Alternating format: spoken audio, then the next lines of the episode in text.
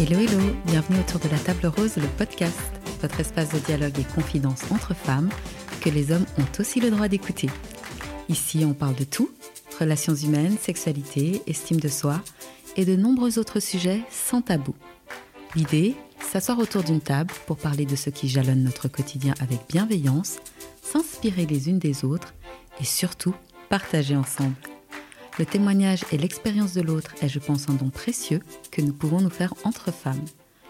Ici, pas de science infuse, on partage des expériences, on se questionne et on débat sans prise de tête.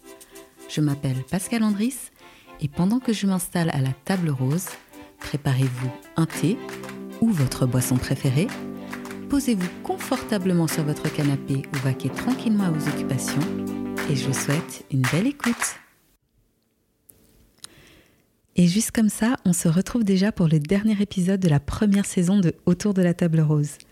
Merci, merci à toutes et tous pour votre écoute et vos encouragements. J'ai eu la chance lorsque j'ai voulu faire un épisode avec des femmes métisses afrodescendantes d'avoir eu plusieurs réponses positives, raison pour laquelle j'en ai fait deux épisodes. Je ne vais pas vous refaire l'intro, mais juste vous dire que j'ai eu beaucoup de plaisir à partager avec ces deux femmes métisses afrodescendantes d'ici, mais nées ailleurs. J'espère que cet épisode vous plaira et je vous donne rendez-vous à la rentrée sans date précise. Mais si vous allez me suivre sur les réseaux comme Instagram ou Facebook, je pense que vous serez au courant avant les autres. Je vous laisse donc découvrir Abetty et Martine. Bonjour les filles. Bonjour. Hello.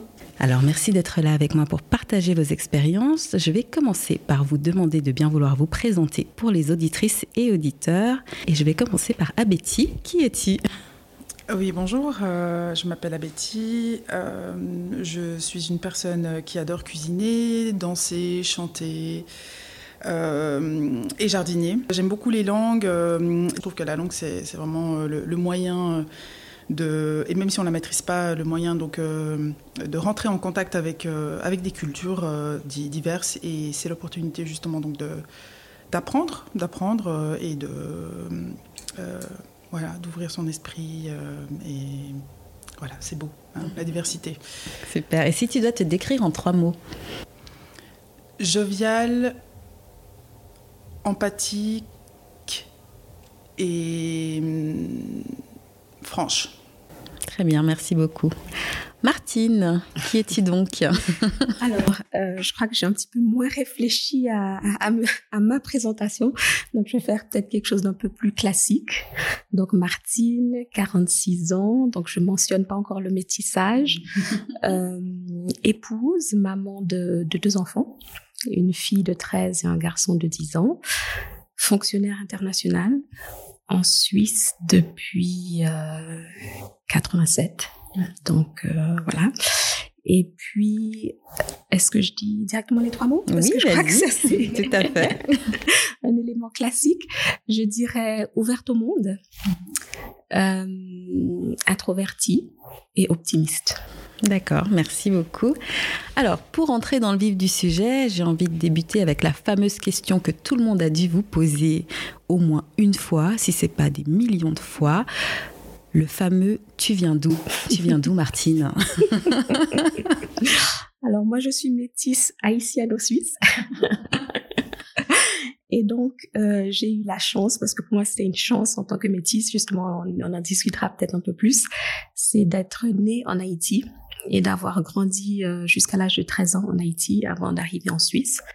Donc, euh, je décris ça comme une chance parce que j'ai pu, en fait, vivre dans mes, deux pays euh, d'origine parce que je, suppose que pour bon nombre de métis, avoir des cultures d'origine qu'on n'a pas connues soit directement peut compliquer justement la question identitaire. Moi, j'ai deux, deux, réponses. La première, quand j'ai vraiment pas envie de vraiment répondre euh, à cette question, quand je connais pas forcément les personnes et que, enfin bref, je trouve que c'est une, une question euh, assez intime et euh, subtile. Donc je dis je suis fribourgeoise déjà pour commencer. Mais il y a des personnes qui insistent. Et euh, parce que je suis aussi fribourgeoise, j'ai grandi euh, donc euh, en Suisse, mais je ne suis pas née en Suisse. Alors, si on va plus loin dans la conversation et quand je me sens à l'aise, là, je vais dire que je suis roumano-congolaise. Voilà. Je suis née en Roumanie, à Galati, et puis la République démocratique du Congo, je l'ai connue physiquement pour la première fois à 31 ans.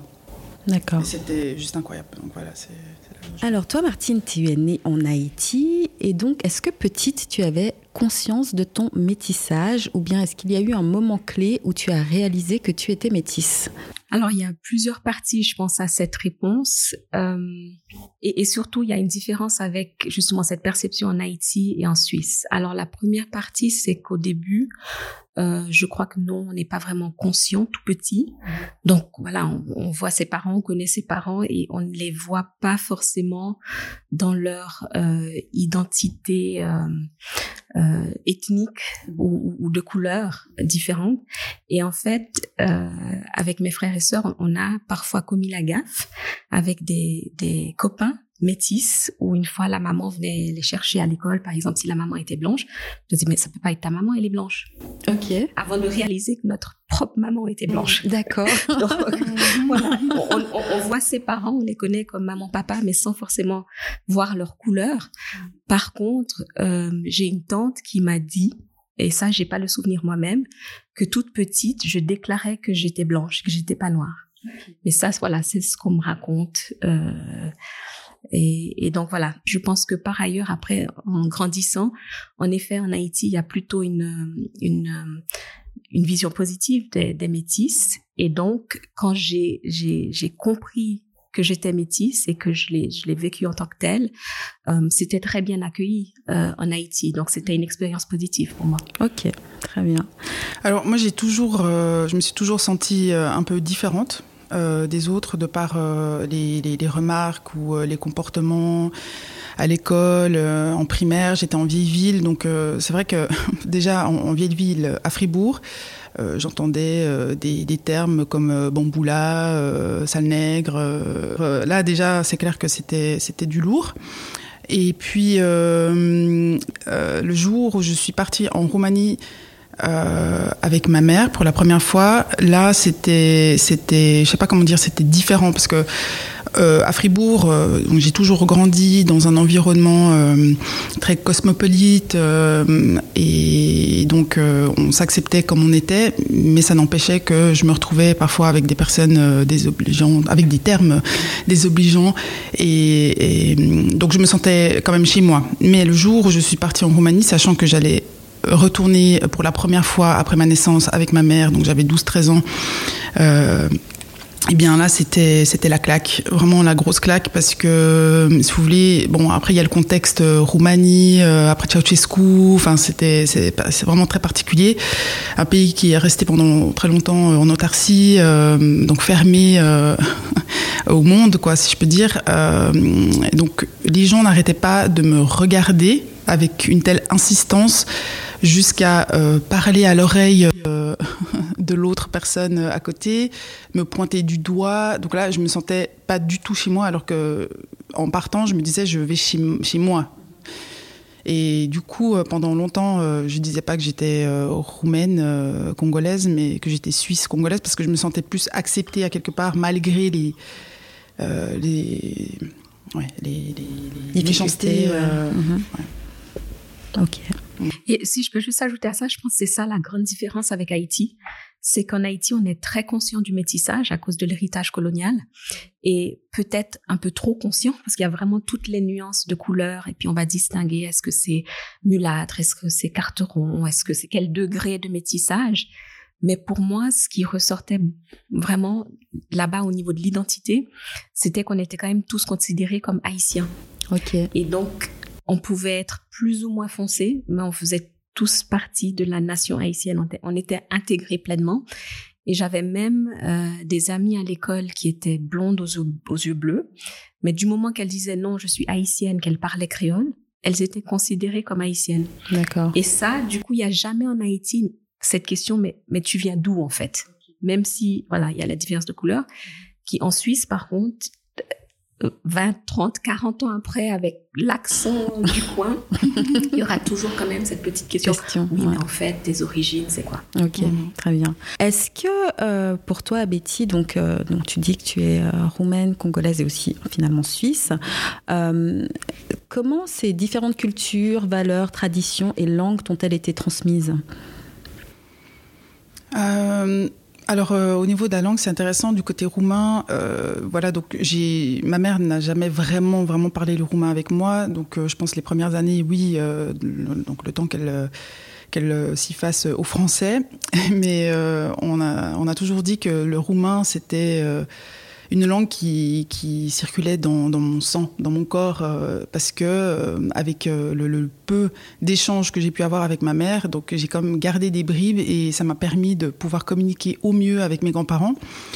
Et comme j'allais assez régulièrement en Roumanie, je prenais, je passais beaucoup de temps avec mon grand-père, qui était un érudit. il connaissait tellement de choses, c'était riche et moi j'étais frustrée parce que je pouvais pas vraiment comprendre. J'ai, oui, en fait, été très liée avec euh, la, culture roumaine, euh, euh, très liée à mes grands-parents, aux odeurs, à l'alimentation, le, goût des fruits, des légumes complètement différents d'ici. Et puis. le côté congolais, donc aussi très proche de, la culture congolaise. Euh, j'avais des amis euh, congolais, angolais, donc euh, le côté africain, j'étais, je, baignais quand même, quand même dedans, mais avec une certaine distance. Mais il y avait, il y avait pas mal de distance parce que je me sentais aussi pas vraiment acceptée du fait que j'avais la peau claire et que c'est pour certaines femmes peut-être congolaises, c'est justement comment dire quelque chose qu'elles voulaient peut-être atteindre, mais ça c'est encore un autre sujet. Et du coup, je me sentais comme un peu ok, on sait que tu es, euh, tu es quand même euh, la fille de moto, mais euh, c'est pas que on t'accepte vraiment à 100%. Donc c'était, mais oui, alors la musique congolaise, la nourriture congolaise, le, la, gestuelle, le côté extraverti. Ouais, alors là, oui, je l'ai vécu. Je sais pas si j'ai répondu à la question. Oui, mais tout à fait. Euh, donc, et toi, Martine, est-ce que tu dirais, parce que tu disais tout à l'heure que ben, voilà, tu as grandi en Haïti jusqu'à tes 13 ans, puis après, tu es venu en Suisse, mais est-ce que tu as l'impression qu'il y a un impact culturel qui a été plus fort d'un côté que de l'autre, ou finalement c'est euh, égal? Non, alors très clairement, je crois que la première partie de ma vie était clairement haïtienne. Euh, il faut savoir, il y a plusieurs choses. Donc, ma mère était partie enseigner en Haïti elle-même a, a, voulu vraiment s'intégrer dans le pays. Elle a appris le créole, elle a enseigné le créole euh, par la suite. Elle avait le passeport haïtien. Et à l'époque, nous, on n'avait pas la possibilité d'avoir un passeport suisse. Mm. Et euh, le, projet de vie de mes parents, c'était vraiment qu'on vive en Haïti.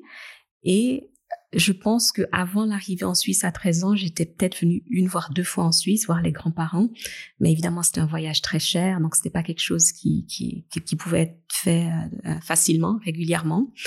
Et puis, donc, le côté suisse était presque un petit peu anecdotique. on avait la grand-maman euh, qui nous envoyait des fondus. Donc, on faisait des fondus euh, même, à Port-au-Prince. Et puis, euh, par exemple, pour le 1er août, il y avait l'ambassade suisse qui faisait une fête. Donc, régulièrement, on allait avec ma maman à la fête du 1er août. Mais sinon, c'est vrai que c'était assez distant. Et il se trouve que quelques années avant l'arrivée en Suisse, euh, il y a eu toutes des démarches, parce qu'il faut savoir que les enfants euh, métis de, de papa suisse avaient automatiquement droit à la nationalité suisse et les enfants de mère suisse qui épousaient un étranger n'avaient pas droit. Donc il y avait vraiment une discrimination mhm. euh, envers les femmes et il y a eu tout un mouvement de pétition, etc. pour pour faciliter en fait la naturalisation aux enfants de femmes suisses. Et euh, voilà, et c'est, on a eu le passeport, euh, je pense peut-être une année, deux ans avant l'arrivée en Suisse. Donc il y a quand même eu un, choc culturel. Donc c'était connu, il y a, on, savait qu'on avait de la famille ici, mais c'était c'était relativement peu présent. Et c'est vrai que la culture haïtienne a prédominé la première partie de, ma vie, y compris même les, premières années en Suisse. Et c'est vrai que à un moment donné, je me suis presque sentie mal euh, de ne pas mieux accepter le côté suisse parce qu'il y a eu quand même un, un, petit rejet, je crois, à l'arrivée en Suisse parce que voilà, on trouvait pas spécialement cool. euh, la nationalité suisse, c'est vrai qu'il n'y a, a, pas de, de, figure maintenant. On a Roger Federer, on a Alinghi, il y, a eu des choses comme ça qui ont rendu un peu euh, le drapeau, etc., plus fun. Mais c'est vrai qu'en arrivant euh, jeune, c'était pas... c'était pas sexy. Exactement. ok, merci. Et quel est votre rapport euh, justement avec vos pays d'origine? Euh, Est-ce que euh, justement vous faites des visites fréquentes en famille, seul Toi, tu parlais tout à l'heure de la Roumanie où tu y allais régulièrement quand tu étais plus jeune, même si tout à coup, ben voilà, il y avait quand même ces regards et tout ça. Aujourd'hui, tu en es où? Et par exemple, est-ce que tu vas aussi régulièrement au Congo? Comment, comment ça se passe? Mhm. Alors la Roumanie, euh, effectivement, les premières années, j'y allais avec ma mère, euh, un peu euh, chaque année. Et, puis j'ai réussi en fait à dépasser le problème que j'avais avec la Roumanie assez rapidement. malgré voilà tous les, toutes les méchancetés qu'on pouvait me dire en Roumanie, mm, mais cet amour pour, pour ce pays, parce que c'est vraiment un super pays et oui, et donc euh, j'ai commencé euh, euh, quand j'avais peut-être 17-18 ans à, donc à y retourner, mais toute seule, quoi. Vraiment, j'y allais toute seule. mon grand-père, quand il pouvait encore, donc il venait me chercher à la gare du Nord, à Bucarest. Et puis on faisait la route jusqu'à Galatie ensemble.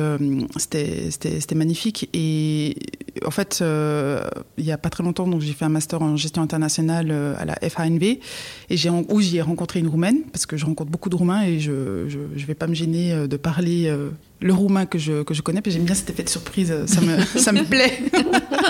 Vraiment, j'aime bien. Euh, et, du coup, avec elle, on a fait un travail sur euh, l'écotourisme en Roumanie. Et j'ai bien l'intention, euh, parce que je l'ai déjà fait avec euh, deux amis, on a fait deux semaines en Roumanie, et c'était vraiment l'opportunité de, partager euh, comment moi je vois la Roumanie, qui est qui n'est pas que les chiens ou l'après Ceausescu. Il y a, plein de jeunes entrepreneurs qui font des choses incroyables que je n'ai encore jamais vues ici en Suisse. Enfin, ça pulle de créativité. Et, la nature aussi, elle est, ça vaut franchement le détour. Voilà, donc euh, suis, j'en suis arrivée au point où euh, j'ai envie de faire découvrir ce pays euh, et d'aller, enfin, de permettre aux gens d'aller au-delà des, des, préconçus. D'accord. Tu disais tout à l'heure que justement tu as réussi à, à passer au-dessus des remarques des obligeantes, mais concrètement, tu as fait comment? En fait, j'ai regardé un peu, enfin, oui, je me suis, je pense, référée à l'historique de ce pays.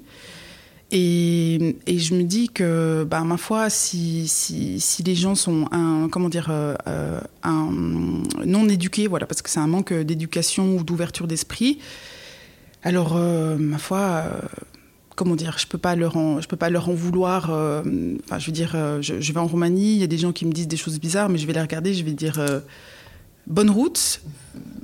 Je passe mon chemin. Euh, vraiment, désolé pour toi, quoi, mais moi, je n'ai pas de temps à perdre, donc je, continue mon, chemin. Je sais qu'il y a d'autres personnes qui sont beaucoup plus bienveillantes et qui, peut-être, euh, si elles ont des questions ou qu'elles ne connaissent pas, alors elles vont pas hésiter à. Je préfère qu'on pose des questions ou qu'on parle. Euh, plutôt que de me ramasser à chaque fois des claques. Donc oui, mais j'ai dépassé ça parce que il y a, l'histoire qui fait que on comprend pourquoi on, peut en fait être euh, en face de personnes ignorantes. Et c'est l'ignorance. Et ma foi, c'est triste, quoi. Mhm. C'est la sagesse, surtout de ta part. donc, mhm. être métisse, euh, bien souvent, donc on disait, c'est avoir deux ou trois mélanges, des fois même encore plus, euh, au sein des deux familles, donc des mélanges culturels. Comment vous vous sentiez dans vos familles? Alors là aussi, je pense que ben, il y, a, y a cette histoire familiale où, je pense que toute ma fratrie et puis euh, ben voilà les parents où on était en Haïti, on s'est vraiment identifié en tant qu'haïtien et donc euh, je pense aussi ayant fréquenté plus la famille en Haïti, euh, de ce côté-là, il n'y a jamais eu aucune question. Voilà, on est pleinement haïtien, on est pleinement de cette famille-là, de de ce coin du pays-là. Euh, avec la famille suisse qu'on voyait moins souvent, déjà, euh, c'était intéressant d'entendre les histoires de, de mon papa qui était arrivé dans un petit village euh, du Jura bernois. Et il faut savoir que moi, ma grand-mère était aussi euh, suisse-allemande. Et donc, euh, quand il fréquentait ma maman, se retrouvait parfois des étés avec les tantes, etc., qui parlaient suisse-allemand, alors que mon père ne parlait pas du tout suisse-allemand. Donc, en fait, ils se sont connus en Suisse, tes parents? Ils se sont connus en Haïti. Ok, en Haïti. Et après, ils sont venus quelques années en Europe. D'accord avant de repartir s'établir euh, en, Haïti. Donc c'est comme ça qu'il a fréquenté euh, euh, la famille de ma maman. D'accord. Et c'est vrai qu'à l'âge de, de 13 ans, quand on est arrivé ici, c'était un, peu, c'était un peu bizarre quand même, cette famille. Je pense plus, euh, il y avait peut-être une difficulté à, se sentir vraiment connecté avec, euh, par exemple, les tantes de ma mère, cette génération-là. Après, bon, les, les, les cousins, donc les, les enfants des, des, frères de ma mère, voilà, c'est, peut-être plus facile en tant qu'enfant, en tant que jeune, de, de, de, de, se fréquenter, de jouer ensemble. On avait encore quelques souvenirs de quand on venait en vacances, euh, d'avoir joué avec eux. Euh, mais c'est vrai que même euh, quand on regarde les liens euh, qu'avec ma mère, avec ses frères, Maintenant, il y en a un qui est décédé, mais ça n'a rien à voir avec les liens qu'on peut avoir dans une famille, je pense, typiquement haïtienne. En tout cas, nous, c'est comme ça qu'on l'a vécu. Ou dans la famille de mon père, on est très proches, on s'appelle souvent, on se parle beaucoup. Et euh, euh j'ai un oncle, quand il appelle, il me demande t'es quel numéro? Donc, plutôt que le prénom, je dis que je suis le numéro 4. Et voilà, c'est un peu la petite blague, mais ça okay. montre un peu une petite distance, on va dire, la famille. Ok, d'accord. Ouais, mais tu avais l'impression qu'il y avait une différence euh, de traitement entre euh, vous, les enfants métis, dans la famille, et les autres, ben justement, cousins, cousines qui n'étaient pas métis en Suisse, donc en particulier, vu qu'en Haïti, c'était vraiment, il n'y avait pas de ce souci-là. Non, je pense que c'est mon père qui avait dû franchir cette, euh, ce cap un peu mhm. difficile. Et c'est vrai qu'il nous racontait toujours que quand il a écrit à mon grand-père pour demander la main de sa fille, mon, mon grand-père lui a jamais répondu. Ah ouais. et je crois que c'est un de mes oncles qui a, qui a répondu officiellement au nom de la famille.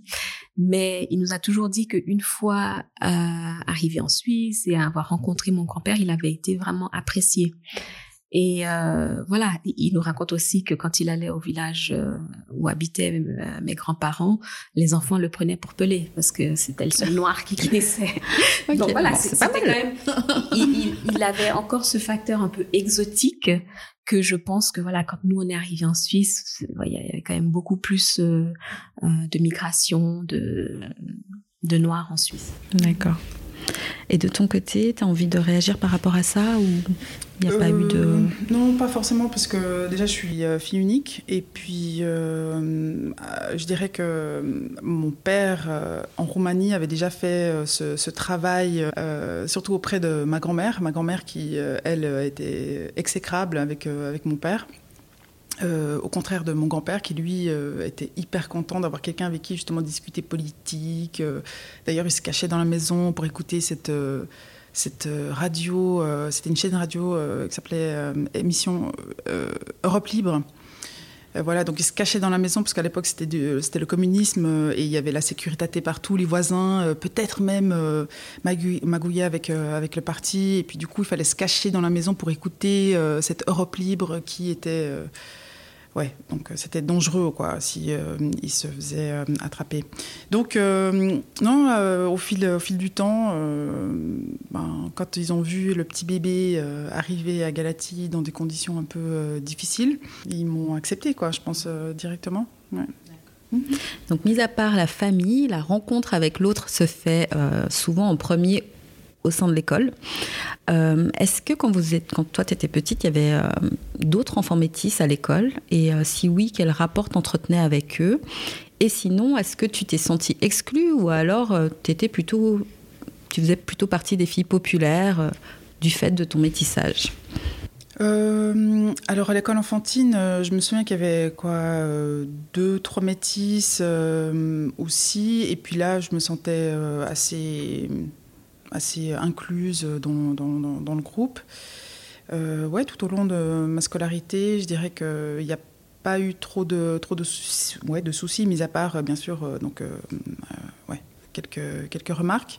Et puis, moi, on m'a souvent dit Ah, mais en fait, toi, Betty, c'est vrai qu'il ne fallait pas t'embêter, tu étais, étais quelqu'un qui avait du caractère. Alors, oui, j'ai toujours eu du caractère, mais je ne me sentais pas comme étant celle qui comme tu l'as dit. Euh, euh T'es populaire ouais, Non, alors euh, pas du tout. Quoi. Moi, je, me sentais comme une abeille. Euh, j'allais avec. Enfin, je, je, me voyais pas grandir avec un groupe uniquement. J'aimais bien aller voir ailleurs. Peut-être des punks ici, des babacools là, hip-hop ici. Enfin, c'était vraiment. je, ouais, je, je pollinisais un peu partout, comme une abeille. Très bien. Est-ce que comment tu t'es sentie perçue en dehors de ton cercle familial et scolaire, justement, en grandissant? Mmh, Ça dépend. Je pense qu'il y a, y, a eu de tout, quoi. Vraiment, il y a eu de tout. Euh, oui, alors euh, j'ai eu déjà euh, des perceptions enfin, le sentiment que les personnes me perçoivent comme, je sais pas, ça peut être une incapable peut-être. Enfin, on sent qu'il y a, comment dire, un comportement qui est lié au fait que j'ai cette couleur, alors que si je n'avais pas cette couleur, bah, ce serait tout simplement différemment. Ça peut se passer dans un magasin, peut-être même au travail. et puis, bon, alors, avec le temps, et je pense que la Roumanie, là, m'a beaucoup aidé, c'est justement donc d'essayer de, ne pas prendre ça pour, ça pour soi et de se mettre la pression, mais de de juste euh, continuer et, puis de faire comprendre à la personne que ben, c'est vraiment dommage et que euh, voilà, donc je réponds, enfin, si on me pose une question euh, bête, je vais essayer de répondre dans l'humour, bêtement aussi, pour que la personne se rende compte que sa question a été peut-être complètement déplacée parce que moi, je l'aurais pas forcément posée, au fait. Et que, ouais, il y a, des, y a, des, y a des, des, limites, au fait, qui sont franchies beaucoup plus facilement du fait que j'ai cette couleur-là, donc on peut se permettre de... Après, c'est mon ressenti. Il y a toujours eu de, très bons euh, échanges aussi. Euh, mais euh, oui, ce côté... peut-être exotisme ou je sais pas il y, a beaucoup de il y, a beaucoup de choses qui me qui me viennent à l'esprit mais c'est je ne vais pas trop m'étaler, mais c'est vrai que ce côté exotique ou, la fétichisation des fois des femmes exactement. métisses. Mhm. Oui, alors il y a de tout. Hein. Alors Pascal, si tu permets, j'aimerais vraiment réagir à ta question parce qu'elle m'interpelle vraiment. Parce que tu as demandé si, par exemple, à l'école, on, s'identifiait, on avait repéré d'autres métis. Et pour moi, vraiment, le, le, métissage intervient au niveau de mon identité culturelle, mais pas du tout, par exemple, dans une, dans une pièce, dans une salle, et souvent je me suis sentie seule à l'école parce qu'il n'y avait pas d'autres, mais pas d'autres métis, pas d'autres noirs. Parce que moi, je m'identifie comme noire, pas comme métisse. Et donc, je vais pas, je, je vais pas repérer à l'école, euh, en classe, au boulot, combien il y a de métis. Je vais, je vais repérer combien il y a de personnes noires. Et je m'identifie comme femme noire ou comme afrodescendante plutôt que, que métisse. Et c'est intéressant parce que je pense que c'est les noirs qui vont poser la question du métissage et qui vont voir les nuances. Tandis que en Suisse, où il y a, voilà, de, manière, euh, la, la, majorité de la population est blanche, on me voit en tant que noire. Donc, on, euh, le, blanc ne va jamais voir la métisse. Ou après, plus tard, dans une conversation ou, ou les plus jeunes. Dans les, détails, oui. Mm, la, nouvelle génération, je pense que oui, effectivement. Mais en effet, souvent, je me suis sentie seule à l'école. Et je me rappelle, les premières années, j'avais, j'avais des commentaires euh, qui étaient assez blessants. Donc, à l'école en Suisse Oui, mm-hmm. oui. Et notamment, il y a, y a, une anecdote parce que moi, j'ai beaucoup lié ça aux attentes qu'on pouvait avoir euh, de, de, mon frère, mes sœurs et moi.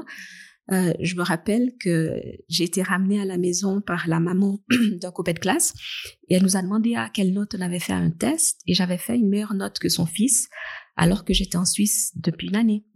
Et elle lui a dit ah mais comment? Pourquoi Martine peut faire des meilleures notes que toi Et moi qui avais toujours été bonne élève, je comprenais pas pourquoi pour elle, je suppose du fait de ma couleur, je devais moins bien réussir que son fils.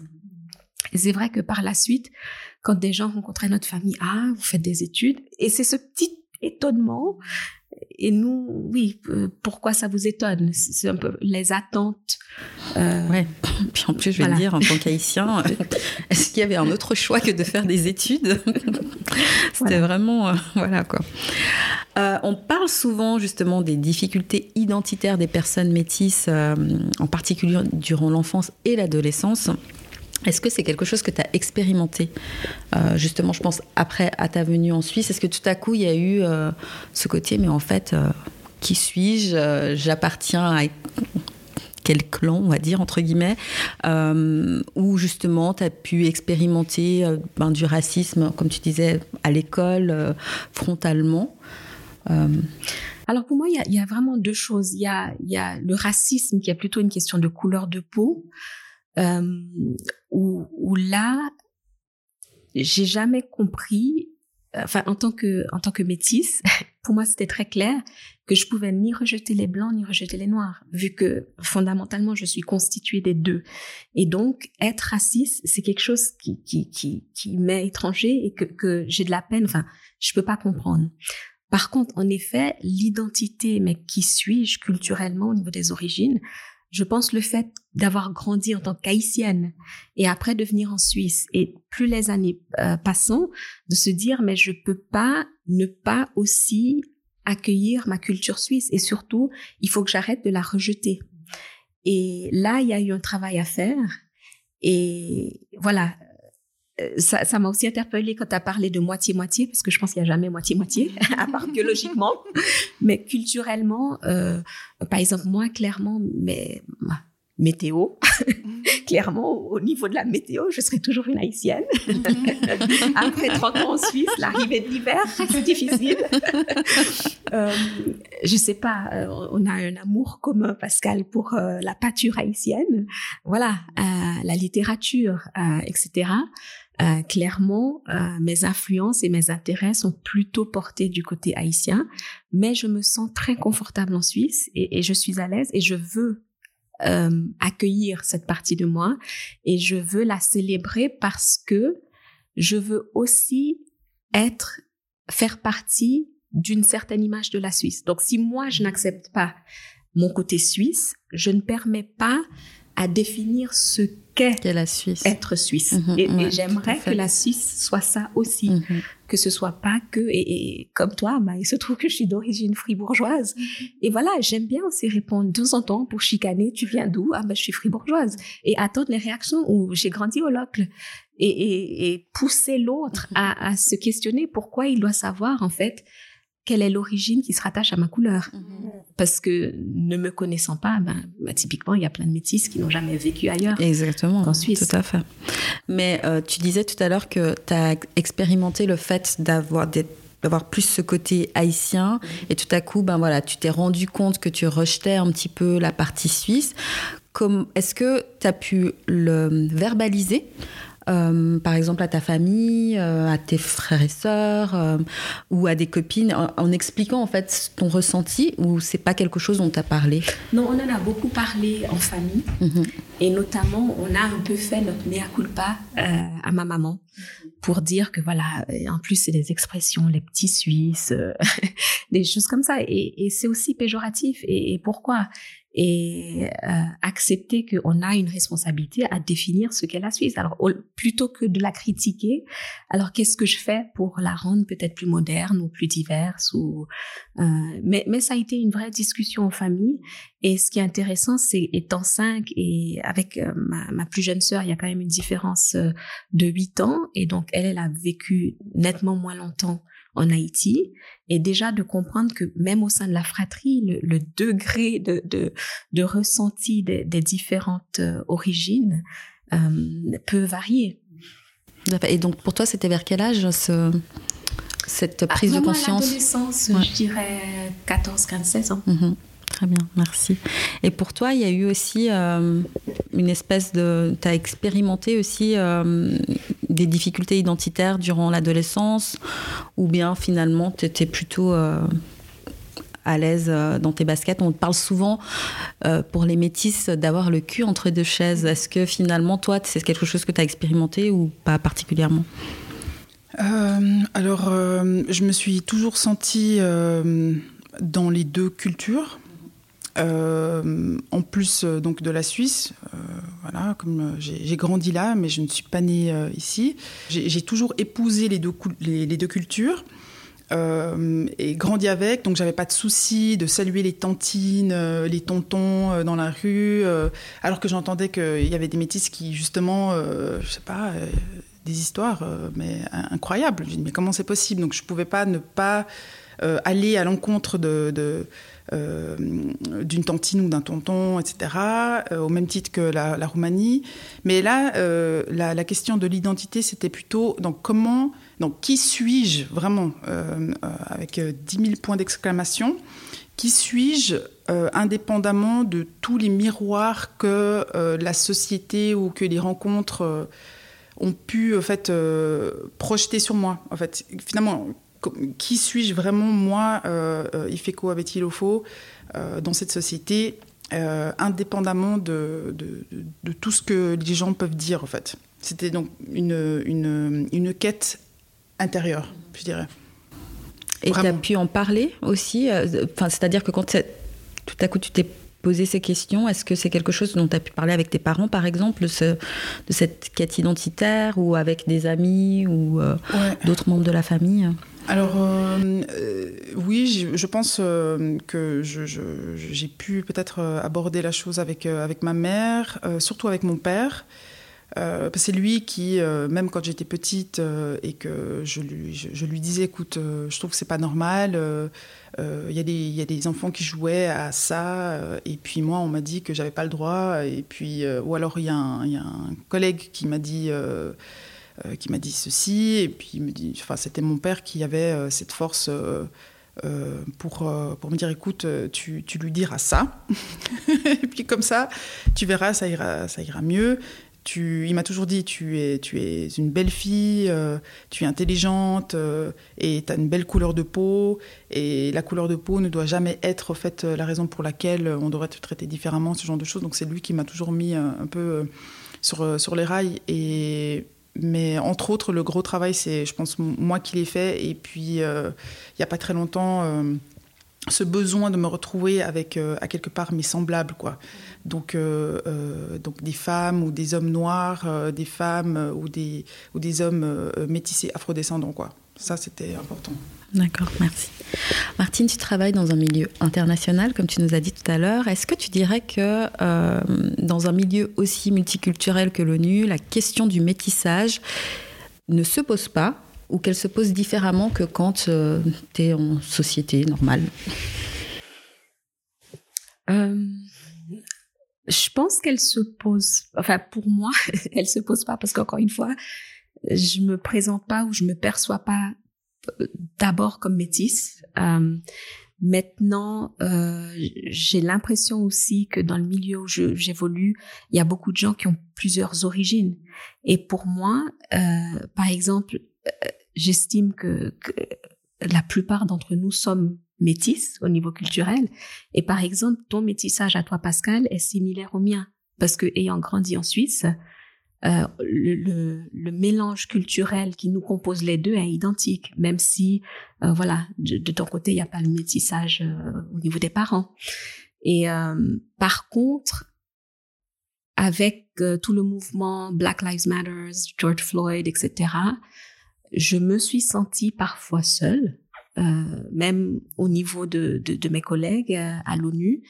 Et je me rends compte que cette question du, du, du, du poids, encore aujourd'hui, de l'identité noire, est, est, mal connue ou, ou, ou n'intéresse pas, je pense parfois. Euh, il n'y avait pas toujours un intérêt de personnes non noires ou non métisses à discuter de cette thématique. Mhm. Ça semblait lointain à certaines personnes. Ah ouais, quand même, ça, malgré, ça, m'a étonné. Malgré ce milieu. Euh, oui, oui, ça m'a, ça m'a étonné et ça m'a choqué, je crois, tout simplement. Ok, ouais. moi je comprends. Et j'aimerais juste revenir à une question. Euh, c'était par rapport, comment formuler ça euh, L'identité, euh, comme je dis moi, c'est beaucoup plutôt être une femme noire. Et comme je l'ai mentionné, je l'ai peut-être peut-être pas encore mentionné, mon mari étant érythréen, je pense qu'aujourd'hui, le terme qui vraiment moi me correspond le plus, c'est afrodescendant.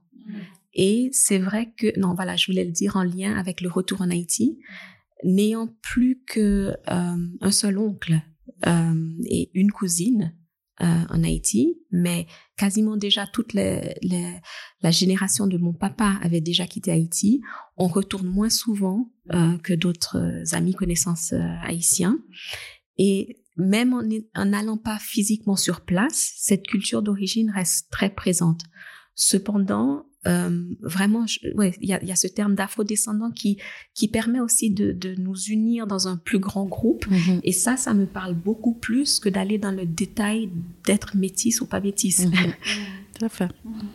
Donc, comme je disais dans le premier podcast sur le sujet, euh, j'ai mené ma petite enquête auprès de certaines de mes amies et aussi certains euh, amis masculins euh, par rapport à comment vous, vous étiez perçus en tant que métisse comment eux vous percevaient. Et donc, bah, les personnes à qui j'ai demandé, c'était plutôt des personnes noires. et ce qui est pas mal revenu, en particulier pour les filles métisses, c'est qu'elles se la racontaient parce qu'elles se trouvaient trop belles et qu'elles faisaient un peu leur crâneuse, comme on disait à mon époque. Donc j'ai envie de vous demander, en toute sincérité, est-ce que plus jeune, ou peut-être encore aujourd'hui, euh, vous avez eu le sentiment de vous la raconter du fait de votre statut de métisse ou est-ce que vous ressentiez que c'est comme ça que certaines personnes vous percevaient? Euh, alors, euh, mm, je pense que je me suis jamais euh, mise dans la position de ah moi je suis métisse donc je me la raconte et puis non, je crois que enfin sans me oui, je crois que j'ai toujours été assez humble à ce niveau-là, sachant que je me mettais aussi enfin si tu veux du, enfin j'étais consciente au fait que je n'avais pas tous les privilèges, au fait que j'étais que je faisais partie de la minorité. Donc non, je me la pétais pas. Euh, j'ai toujours eu du caractère, effectivement, et ce sont euh, par exemple ben, les tontons, les tantines euh, congolaises qui me faisaient des remarques du style Ah ouais, mais bon, toi t'es métisse, vraiment vous êtes compliqué, ah vraiment vous enfin vraiment c'était mais dans quel sens dans, le sens bah, moi je, personnellement comme si je ne suis pas d'accord de faire quelque chose bon, je vais pas euh, bon je sais faire plaisir quand même euh, des fois bon la maman elle dit ah s'il te plaît euh, fais ci alors on n'a peut-être pas vraiment envie de le faire mais on va quand même le faire par respect etc mais devant des tontons et des tantines, euh, si vraiment ça me, ça, ça, me convenait pas, donc je me permettais quand même de le dire avec, mmh. enfin, du mieux que je pouvais, quand même, avec beaucoup de respect quand même. Ça, c'est important. Donc, ça veut dire que je fais preuve de beaucoup de caractère. Ce qui veut dire que, attention, euh, les métis, de toute façon, vous, euh, vous faites jamais comme tout le monde. Donc, bah, c'est des remarques tout du le genre. Monde considéré, enfin, voulant dire les, les autres enfants noirs plutôt, ou bien Franchement, je, ne sais pas. En tout cas, catégorie euh, enfant métis, c'est égal à euh, on peut rien vous dire, vous faites ce que vous voulez et euh, voilà. Donc du coup, on est un peu, on se sent exclu, on se sent comme étant justement des personnes qui se la pètent, alors qu'au fond de moi, ben c'est pas du tout, c'était pas du tout ça, quoi. Ouais. Moi, sincèrement, je me suis sentie jugée et rejetée parfois. Euh, notamment par euh, des filles noires qui m'accusaient mm. euh, de me la raconter, alors que sincèrement, ça, ça faisait pas partie. Enfin, je, je le percevais pas forcément comme ça. Maintenant, ce que je, je connais, mais, mais ça, c'est parce que j'ai grandi en Haïti, c'est que c'est subtil en Haïti, parce que c'est ce qu'on dit alors à, à vérifier, euh, souvent, dans, dans le regard des hommes haïtiens, c'était bien vu d'épouser une femme soit blanche, soit plus claire, parce que mhm. l'objectif, c'était que les enfants soient plus clairs, parce qu'il y a un, un, préjugé positif en Haïti euh, socialement envers les métis. Mais c'était aussi connu que quand il fallait se chercher une amante, mhm. on allait chercher une femme noire. Mais ça aussi, euh, je pensais héritage colonial, que la femme noire, exotique, sensuelle, etc. Donc, il y a ce double message que, oui, soi-disant, on se la joue parce qu'on est euh, favorisé par les hommes, mais en même temps que ben non finalement euh, euh, la femme la plus sensuelle la plus sexy la plus attractive dans les mhm. fêtes mhm. euh, voilà il y a, y a, la femme et puis il y a l'amante donc mhm. voilà d'un côté c'est de toute façon mettre les femmes dans des boîtes mais c'est vrai que pour moi, cette question du métissage et qui me renvoie que je suis métisse, c'est toujours des personnes noires. Les personnes blanches, ne rentre même pas dans ce détail, le plus souvent ne rentre pas dans ce détail. Merci. Euh, par rapport à ça, Martine, on parlait d'Haïti tout à l'heure. Euh, par exemple, moi, ce que j'ai beaucoup entendu justement euh, par rapport à Haïti, c'est que les métis, qu'on appelle aussi des fois mulâtres, ben justement ont bien conscience de leur statut et se sentent quand même au-dessus des Noirs. alors bien entendu, il y a tout le, côté historique hein, de, de, ce de cette situation, mais euh, il semblerait que ce soit encore bien présent en Haïti, donc le colorisme en particulier. Donc moi, je voulais quand même voir, est-ce que, quelle a été finalement ton expérience là-bas par rapport à ça? Est-ce que tu en avais quand même bien conscience plus jeune, parce qu'effectivement, tu avais 13 ans quand tu es parti, mais, euh, ou après quand tu es revenu, est-ce que euh, bah voilà, tu as pu le, le constater? Euh, concrètement en fait Oui, alors en Haïti, clairement, la couleur de peau, la teinte exacte, je ne sais pas, j'avais lu une fois une étude qui disait le nombre de, de termes qu'on a en Haïti pour déterminer la couleur. Il y en avait plusieurs dizaines, hein, je crois quelque chose comme 80 quelque chose comme ça. Donc voilà, on va vraiment dans le détail de, de chaque teinte. Et c'est vrai que, de manière générale, plus on est clair, c'est plus c'est bien vu. Mais c'est plus subtil que ça en Haïti parce qu'il y a le, la couleur et il y a le statut social. Donc si on est métisse mais pauvre, il vaut mieux être plus foncé et plus riche. Okay. Et d'ailleurs, on dit en Haïti, dès que quelqu'un est riche, a réussi, on l'appelle blanc. Okay, ouais. et, et, donc c'est ça, il y a ces deux, ces deux couches, ces deux niveaux. Et donc la couleur ne suffit pas à, à être bien vue, bien perçue. Et si on est complètement miséreux, on a beau être plus clair. Euh, voilà, c'est. Je pense que c'est plutôt euh, le fait que oui, historiquement, cette catégorie de personnes-là a plutôt fait partie de l'élite parce qu'avec la colonisation, euh, les blancs ont laissé les, les métis, les mulâtres euh, dans des positions euh, économiques plus préférentielles. Et donc voilà, il y a eu ça à la suite. Mais je crois que c'est beaucoup plus subtil que ça. Est-ce que tu as quand même cette impression que ben voilà, des personnes mulâtres, on va utiliser le terme haïtien, euh, se considèrent comme quand même au-dessus des autres et profitent en conscience de ce privilège en fait. Alors c'est intéressant parce qu'à la fois, tout comme ici en Suisse, on va me renvoyer à ma couleur de peau, là-bas j'ai pas le choix non plus. Et c'est ça que l'identité, c'est aussi le reflet de ce que nous renvoie la société. Et je dis ça parce que euh, lors d'un de mes derniers voyages en Haïti, j'avais pas fait attention avant, euh, j'ai payé et j'ai vu que la caissière, elle a soulevé sa caisse et elle m'a rendu un beau billet. Mhm. Moi, je n'ai rien demandé. Mhm. Elle m'a regardé. Alors, est-ce que c'était euh, la couleur de peau uniquement ou les vêtements, etc. Elle se dit, ah, ça c'est quelqu'un à qui je dois rendre de l'argent propre. Et autre anecdote, une fois, on, cherchait un, endroit pour passer l'après-midi et on était avec, euh, on était assez jeunes, on était avec euh, des amis euh, noirs du quartier où on était. Et on a appelé un hôtel où il y avait une piscine et ils nous ont dit oui, oui, alors euh, il faut juste payer une entrée, mais on peut venir à la piscine. Et quand on est arrivé avec elle, et en plus, je crois que c'était en taxi, donc pas en voiture privée, encore une fois, toujours le statut social. Si on était arrivé en Mercedes, voilà, mais avec euh, ces filles noires et en transport public, tout d'un coup, il y avait plus de place à l'hôtel. Et voilà, donc il y a, y a Donc, toujours... c'est bien, ouais, c'est bien présent quand même. euh, Ceci dit, euh, quelqu'un de, de riche en Haïti va rentrer partout, Mhm. qu'il soit noir. Qu'il soit noir, ouais, tout à fait. Voilà. Et- Mais c'est vrai qu'il y a un jugement qui est fait avant même qu'on ouvre la bouche. Et, ça, ça existe. Et je sais qu'il est plutôt favorable. Euh, par mes voyages, j'ai pas mal été en Afrique du Sud. Et quand je parle de mon métissage avec quelqu'un de colored en Afrique du Sud, ça n'a rien à voir. Alors eux, c'était vraiment le, le gros rejet des, des deux côtés, des blancs et des noirs. Clairement, en Haïti, à part voilà des petites pointes ou des, des petites allusions qui peuvent être faites, on est considéré dans le groupe des noirs. Tandis que voilà, dans d'autres pays, euh, vraiment les métis se sont vraiment été exclus des, des deux. Oui, tout à fait. Alors, j'avais envie de poser la fameuse question qui fâche, mais à laquelle Martine a déjà répondu. Donc, je vais déjà te la poser à toi, Betty, puis ensuite je reviendrai dessus. Euh, comment tu te définis en fait aujourd'hui, toi? Est-ce que donc tu te définis en tant que femme noire, en tant que femme métisse ou en tant que femme blanche? Euh, J'ai envie de te répondre que je me définis comme un poisson dans l'eau. Je suis partout. Non, je suis, euh, je suis femme métisse euh, afrodescendante. Très bien. Et toi, donc tout à l'heure, tu t'es définie en tant que femme noire.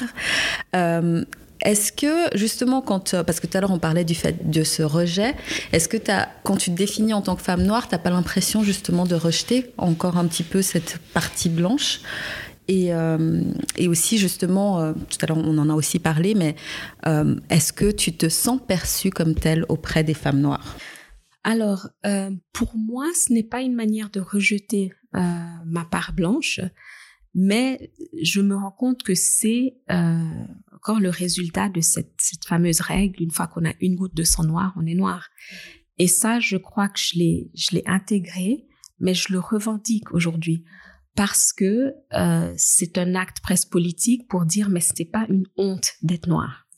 Donc c'est c'est quelque chose que je trouve justement que on est belle, on est intelligente, on est on est euh, intéressante. Donc pourquoi euh, rejeter ça? Ce qui me gêne, c'est quand nous laisse pas la liberté de se définir soi. Mmh.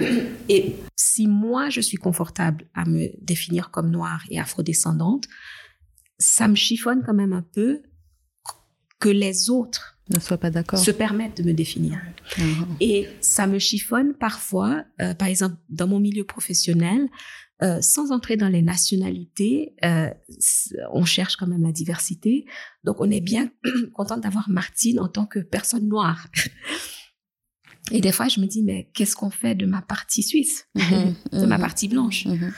Mais je trouve que là où il y a euh, une lutte encore à mener, c'est en faveur de de, de l'identité noire et, de de voilà de la, valeur euh, des êtres humains noirs et qu'on est, on est comme tout le monde et, qu'on mérite d'avoir sa place comme tout le monde. Et voilà, je, suis très confortable dans cette définition-là. Et je pense que c'est peut-être en effet, moi je dis toujours, les, premières années de notre vie sont essentielles. Et vu que j'ai grandi dans une société où j'étais définie comme noire, où c'était quelque chose de très confortable, même s'il y avait la nuance de, de, noir euh, et métisse, euh, voilà, c'est quelque chose qui, qui moi me convient et euh, je vais rarement rentrer dans les détails de non, je suis plus claire, je suis. Pour moi, me définir comme femme noire me va très bien.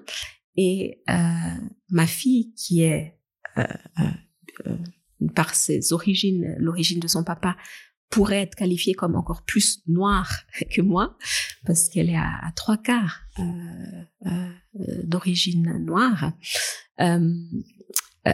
elle est plus claire elle est légèrement plus claire de peau. Mais moi, je lui, propose déjà l'identité noire. Et c'est vrai que elle, elle se sent déjà euh, aussi, euh, est encore encore jeune, mais tout ce mouvement Black Lives Matter, j'ai senti qu'elle a été très touchée par ça. Alors ça a commencé quand elle était plus jeune. Euh, elle s'est beaucoup identifiée, je pense encore plus à, à, mon origine. Donc elle, elle, elle s'est décrite elle-même comme une fille des îles. Et, et, là, je lui ai dit de faire attention parce que je j'aime pas qu'on mette les gens dans des, des boîtes et, et, et à, à, les, à la crèche déjà. Euh, et peut-être c'est pour ça qu'elle après elle est partie sur Fille des îles. À la crèche déjà, on l'avait nommée la princesse des îles. Et ça, ça m'avait heurté parce que son papa est des hauts, plateaux. Alors, euh, non, c'est pas parce qu'il y a une métisse qu'elle vient des îles et vous ne connaissez pas ma, nationalité, mes origines, vous va pas m'assigner euh, une identité. Donc ça, je fais quand même attention euh, et je fais la différence entre euh, sa couleur et et qu'elle soit confortable dans sa couleur parce que c'est ce que les gens vont voir en premier. Par contre, je sais que son identité euh, principale, primaire, pour l'instant, à elle comme à son frère, qui est encore alors lui plus plus foncé encore, c'est d'être suisse, c'est d'être vaudois. Et, et, voilà. Et il doit vivre avec cette euh, dualité qu'il y a ce que le monde voit euh, en les rencontrant et ce qu'on va leur, leur, renvoyer comme image. Et pour moi, c'est important qu'ils arrivent rapidement à se sentir confortables par rapport à ça, parce que là, on peut souffrir beaucoup si, si on développe pas cette euh, force intérieure. Et après, de leur dire, voilà, je comprends si vous ne vous sentez pas haïtien ou érythréen, mais largement suisse, tout en partageant le plus possible de, de, ma culture. On en vient aux cheveux. C'est ce sujet qui touche justement femme noire et métisse. je voulais savoir quel était votre rapport aux cheveux plus jeune aujourd'hui ah, alors plus jeune, euh, j'avais pas vraiment mon mot à dire parce que c'était, c'était, j'étais encore pas consciente euh, donc euh, des répercussions de l'utilisation de produits chimiques tels que les défrisants.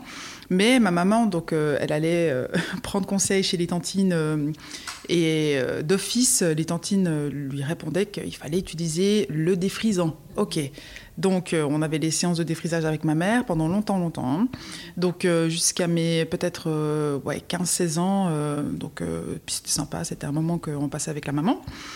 Mais j'ai commencé, je pense, à partir de mes ouais, 17-18 ans, à en avoir marre du, défrisage. Mais j'ai toujours fait les tresses, les nattes. là, j'ai vraiment pas eu de soucis. J'étais plus ouais, dans dans des, coiffures typées euh, congolaises, quoi. Euh, enfin, africaines, quoi.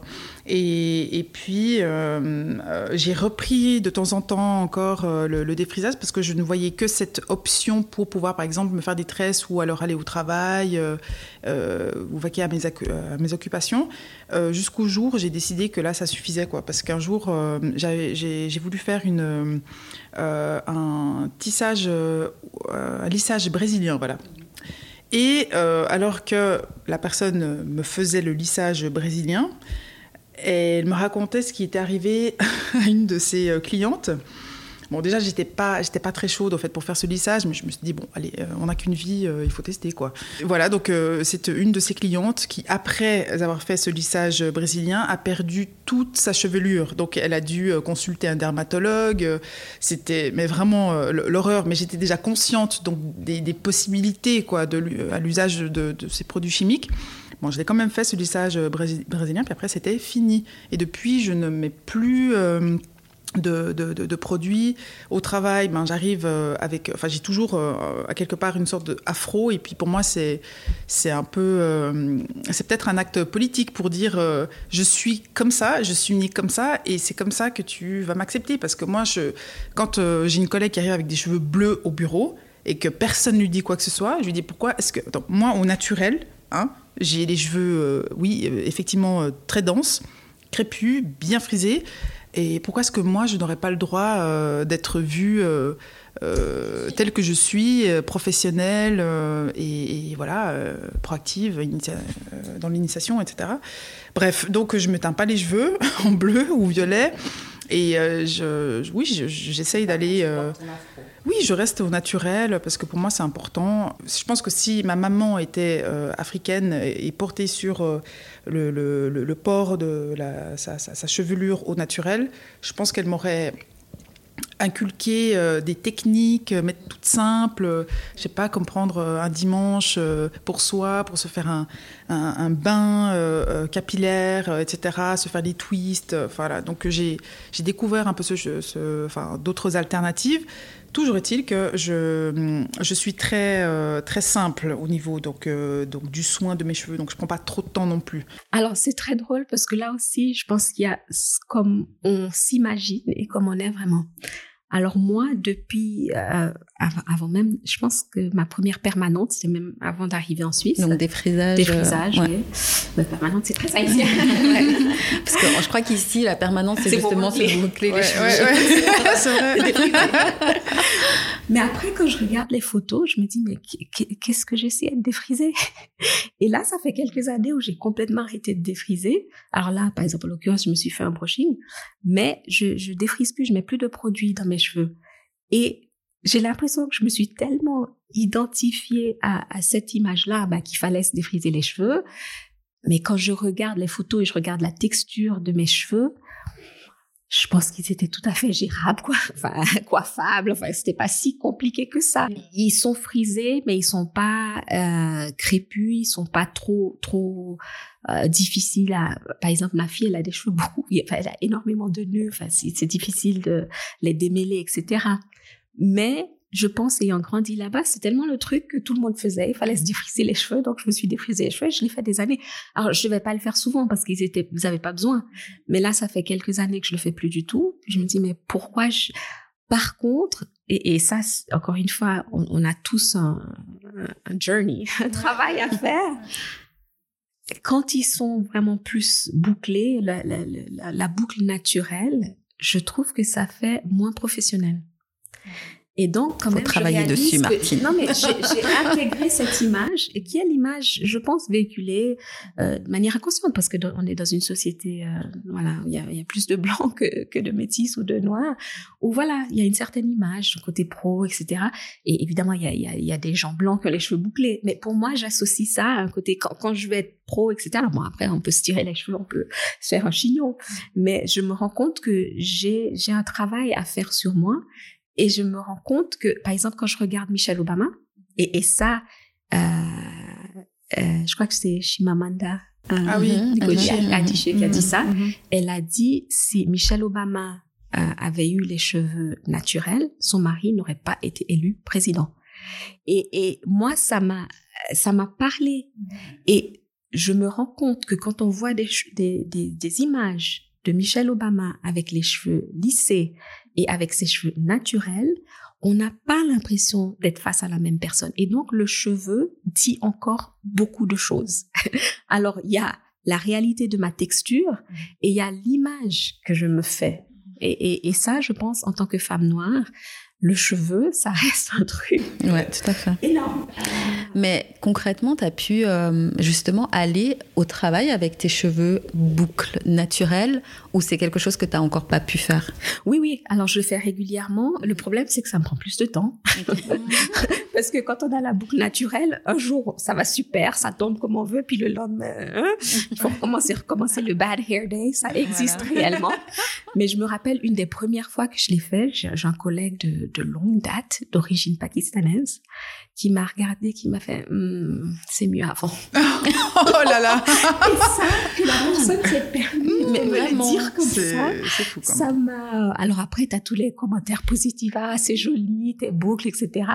Mais il y a quand même certaines personnes. Alors la plupart ne le diront pas. Oui, aussi. Mais euh, voilà, quelqu'un s'est quand même permis de me dire. Par contre, pour ma fille, là, c'est vraiment. euh, Et elle, elle, elle a quel rapport avec ses cheveux? Alors elle, c'est intéressant parce que parfois je me dis, oui, j'ai presque trop bien réussi. parce que alors elle, le défrisage, mais jamais de la vie. Et parfois, je dois avouer, c'est presque moi qui ai failli craquer. J'ai dit, écoute, là, j'en peux plus. parce que vraiment, lui démêler les cheveux, c'est c'est 45 minutes, quoi. Je et comme je dis, il suffit qu'elle les ait laissés ouverts. Et le matin, quand elle me dit, ah, alors j'y vais comme ça, j'ai dit, mais est-ce que t'es sûre? Parce que c'est c'est- quasi sûr ce soir, ça va finir en pleurs. Et puis, c'est tu me fais mal, tu me tires les cheveux, etc. Donc, c'est- c'est c'est vraiment, c'est intéressant parce que c'est- c'est vraiment un moment entre la maman et sa fille, incontournable. Et puis maintenant, elle commence à le faire elle-même. Mais c'est clair qu'elle veut les garder naturels. Naturel. Par contre, elle me dit, maintenant, elle veut faire des mèches bleues. J'ai dit, non, mais si tu vas pas abîmer tes cheveux pour un défrisage, pourquoi tu veux les abîmer pour une couleur? Effectivement. euh, Abiti, est-ce que tu dirais que tes parents t'avaient préparé aux difficultés que tu risquais de rencontrer euh, en rapport à ton mélange culturel? Euh, mon père, oui. Lui, euh, donc il, est, il, est, il était beaucoup plus conscient. Ma mère, je pense, euh, un peu moins. Ou... Bah, en fait, euh, donc déjà, on parlait beaucoup de son expérience en Roumanie, qui était euh, particulièrement euh, douloureuse. Euh, parce que, bon, encore il y a le contexte hein, roumain de l'époque, donc les étudiants africains, il y en avait beaucoup qui arrivaient en Roumanie. et ils n'étaient pas forcément acceptés. Donc, il, y a eu il y a eu beaucoup de bagarres, beaucoup d'insultes, mais juste parce qu'il était noir, quoi. Vraiment des, des aberrations, mais, très, très perfides, quoi. Euh, horribles. Et, et je pense Donc il t'a que... jamais caché tout ça Non, vraiment, Jamais, ça jamais, a toujours jamais. été Non, très clair. C'était clair euh, sur la table. On met direct carte sur table, euh, très jeune. euh, voilà, Hum, fais attention, sois consciente de, de cette différence, euh, sache que tu peux le faire et qu'il ne faut pas se laisser marcher dessus parce que tu as cette couleur. Donc là, c'était très jeune, euh, c'était clair pour moi, euh, je pars au combat, quoi, Mhm. à quelque part. Et est-ce que tu devais aussi faire deux fois plus parce que alors oui, lui, euh, bah, c'est toujours le père en fait qui me mettait beaucoup de pression euh, pour euh, faire au mieux aux études. je pense que si je lui avais dit, écoute papa, je veux être, je veux devenir sociologue, il m'aurait dit non mais c'est quoi ça? Non non, tu fais soit de la politique ou alors tu, tu, vas dans l'économie, etc. Ma mère, elle a toujours été pour que je que j'aille dans la direction de, de, l'art, donc que je devienne top modèle ou que, que, que, je sois artiste, je sais pas, que je fasse de la musique, ce genre de choses.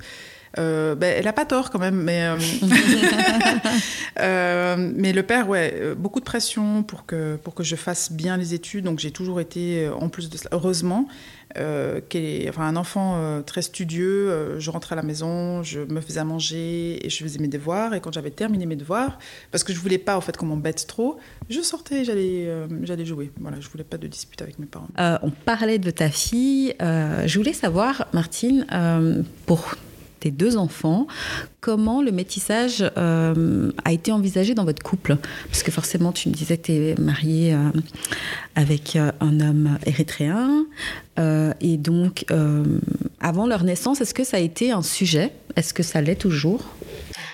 Alors, la réflexion que je me suis faite, c'était très intéressant, c'est que il y a du métissage entre Moussi et moi. Donc, nos enfants sont euh, à cause de, de l'apport ben, du papa et, du mien, mais ça se voit pas. Donc en fait, les gens me voient moi comme métisse, je trouve plus parce que ma mère est blanche, mon papa est noir, mais ils ne voient pas le métissage euh, de, de notre famille. En fait, quand on nous voit, on a tous plus ou moins la, la même couleur, enfin une famille noire. Et en fait, moi, je trouve que euh, ma culture haïtiano-suisse est plus différente de la culture érythréenne que la différence qu'il y avait entre la culture suisse de ma maman et la culture haïtienne ah, de mon papa. Parce que voilà la culture haïtienne est très imprégnée de, de la culture française finalement. Et, et c'est vrai que moi je me trouve plus souvent confrontée aux différences culturelles que j'ai l'impression. Alors mes, mes, parents ont peut-être un autre ressenti. Euh, euh, et, et, donc voilà c'est un vrai métissage encore qui continue. Euh, mais c'est quelque chose dont vous aviez parlé avant par rapport aux enfants, de comment vous alliez inculquer Pas forcément par rapport aux enfants. Ce qui est intéressant, quand on s'est connus, on était les deux à l'université et je pense qu'on était les deux beaucoup plus investis dans nos communautés d'origine. Donc moi, je faisais partie de différentes associations haïtiennes, notamment associations culturelles où on faisait des événements. Et, c'est vrai qu'on était très actifs dans les soirées, etc. Et lui de même, dans les soirées érythréennes, les communautés érythréennes. Et ce qui était intéressant pour moi, c'est que comme je, je peux passer pour érythréenne, il suffisait que je mette les habits, etc. Et même, euh, j'ai passablement voyagé en Éthiopie, des fois on me prend aussi pour une Éthiopienne. Je crois que j'ai voulu presque trop rapidement ou trop, euh, euh, pas me fondre, mais, mais embrace, euh, prendre de cette culture érythréenne. Et à un moment donné, je me suis souvenu que mon papa avait dit à ma maman, mais tu seras jamais haïtienne. Donc c'est bien de, partager, c'est bien d'apprécier, mais on ne peut pas s'approprier la culture de l'autre. Et donc, je suis mariée à un Érythréen mais il y a des limites à, ce que je vais, je vais comprendre leur culture, je vais apprécier, je vais aimer la nourriture, euh, j'ai plaisir à mettre mes robes euh, érythréennes, mais je ne fais pas l'erreur de me dire qu'un jour je, suis, je serai érythréenne ou je suis érythréenne. Et donc avec nos enfants, euh, je pense aussi de ne pas essayer d'imposer la culture d'origine, et je pense que naturellement, notamment à l'adolescence et en tant que jeune adulte, ils vont d'eux-mêmes faire cette recherche et ils vont d'eux-mêmes faire un espèce de retour. En tout cas, c'est ce que j'ai vu euh, dans beaucoup, beaucoup de cas. Et donc, d'abord, les laisser s'immerser dans la culture suisse, là où ils vivent, où ils grandissent et où ils sont à l'aise. Et d'eux-mêmes, ils vont commencer à s'intéresser. Donc, nous, on, leur propose, on leur parle, ils entendent la musique, ils voient les tableaux, les, les livres, euh, etc. Ils entendent la langue. Mm-hmm. Euh, donc, tu leur parles créole? Non, ils m'entendent parler créole. ils connaissent quelques petits mots. Ouais, mais tu leur euh, parles pas. Je leur parle pas. Non, j'essaye pas de leur transmettre la langue. Et ça, c'était un choix euh, délibéré. Euh, Moussi, et, on m'a beaucoup reproché à moi que mes enfants ne parlent pas tigrinien. Et, et là, j'ai vraiment du pushback. Et dire non, euh, ça peut pas être ma responsabilité. Bah ouais, si tu, tu parles pas si le papa décide de ne pas leur parler en tigrinien. Et euh, c'était important pour moi que la belle famille et la communauté érythréenne comprennent que c'était pas euh, moi qui ne voulais pas. Et donc, en effet, il y a, il y a l'école tigrinien le, le dimanche, mais c'est à Moussi de faire ce choix, de les emmener. et moi, s'il l'avait fait, je l'aurais complètement accepté. Euh, mais moi, je peux pas porter cette charge euh, d'amener la culture euh, érythréenne à mes enfants. Moi, j'ai plutôt parlé en anglais avec Lydia quand elle est née parce que c'était ma première langue. Euh, dès l'enfantine, j'étais dans des écoles euh, américaines en Haïti. Donc l'anglais, c'était... Euh, mais entre euh, mon frère, mes sœurs et moi, on se parlait en anglais entre nous. Et donc voilà, les petites comptines, les histoires, j'ai d'abord commencé comme ça. Et puis bah, l'anecdote, c'est à un moment, elle, elle, elle a dit stop. Toute petite, elle a dit, c'est pas parce que toi, tu parles anglais que moi, je dois parler anglais. Et à quatre ans, elle m'a dit, ma vie, c'est parler le français. voilà, fort caractère, ma fille. Et aujourd'hui, évidemment qu'elle le regrette, elle aimerait bien parler anglais bah couramment. Mais comme son père euh, s'est débrouillé pour apprendre le français, comme moi, je me suis débrouillée pour apprendre l'allemand, ils se débrouilleront pour apprendre euh, le créole s'ils le souhaitent, le tigrinya. Euh, et voilà. Et l'anglais. Et l'anglais. Est-ce que vous avez l'impression que les enfants métis d'aujourd'hui vivent un peu les mêmes problèmes ou sont confrontés en fait aux mêmes situations que vous avez pu vivre vous plus jeune. Ou est-ce que vous, vous remarquez un changement?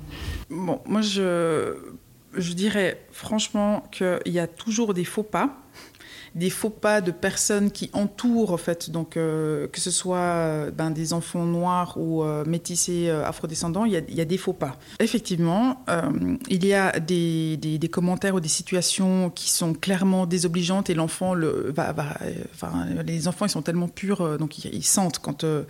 Ils, sont, ils font face à, à un comportement injuste. Donc, euh, il est important de les protéger et surtout d'être euh, ouvert euh, à, la, discussion et leur faire comprendre que s'il y a quelque chose qui se passe que l'enfant trouve ne pas être normal, mais vraiment, c'est important d'en parler, quoi, pour, pour éviter que, que ce soit peut-être l'origine de, je sais pas, d'un problème d'identité, alors que non, il suffit d'en parler. Euh, même si c'est difficile. Euh, mais je trouve que c'est important, en fait, voilà, de donner un espace euh, clair à, à l'enfant pour qu'il puisse justement s'y retrouver et, et, de poser le truc, plutôt que de le garder intérieurement. Ouais. Ouais. Mmh. Moi, j'ai l'impression qu'ils sont plus nombreux, oui, notamment à, à l'école, mmh. à la cour de récré, dans mmh. leurs activités. Donc ça, ça aide. Mmh. Et ils peuvent s'identifier à d'autres. Moi, euh, il y a une bonne partie de ma scolarité, je regardais autour de moi, j'étais seule. Et donc ça, je pense que de ce point de vue-là, c'est un peu, peut-être un peu plus simple. Euh, bon, il y a la, la migration, il y a euh, Internet, la culture euh, globalisée.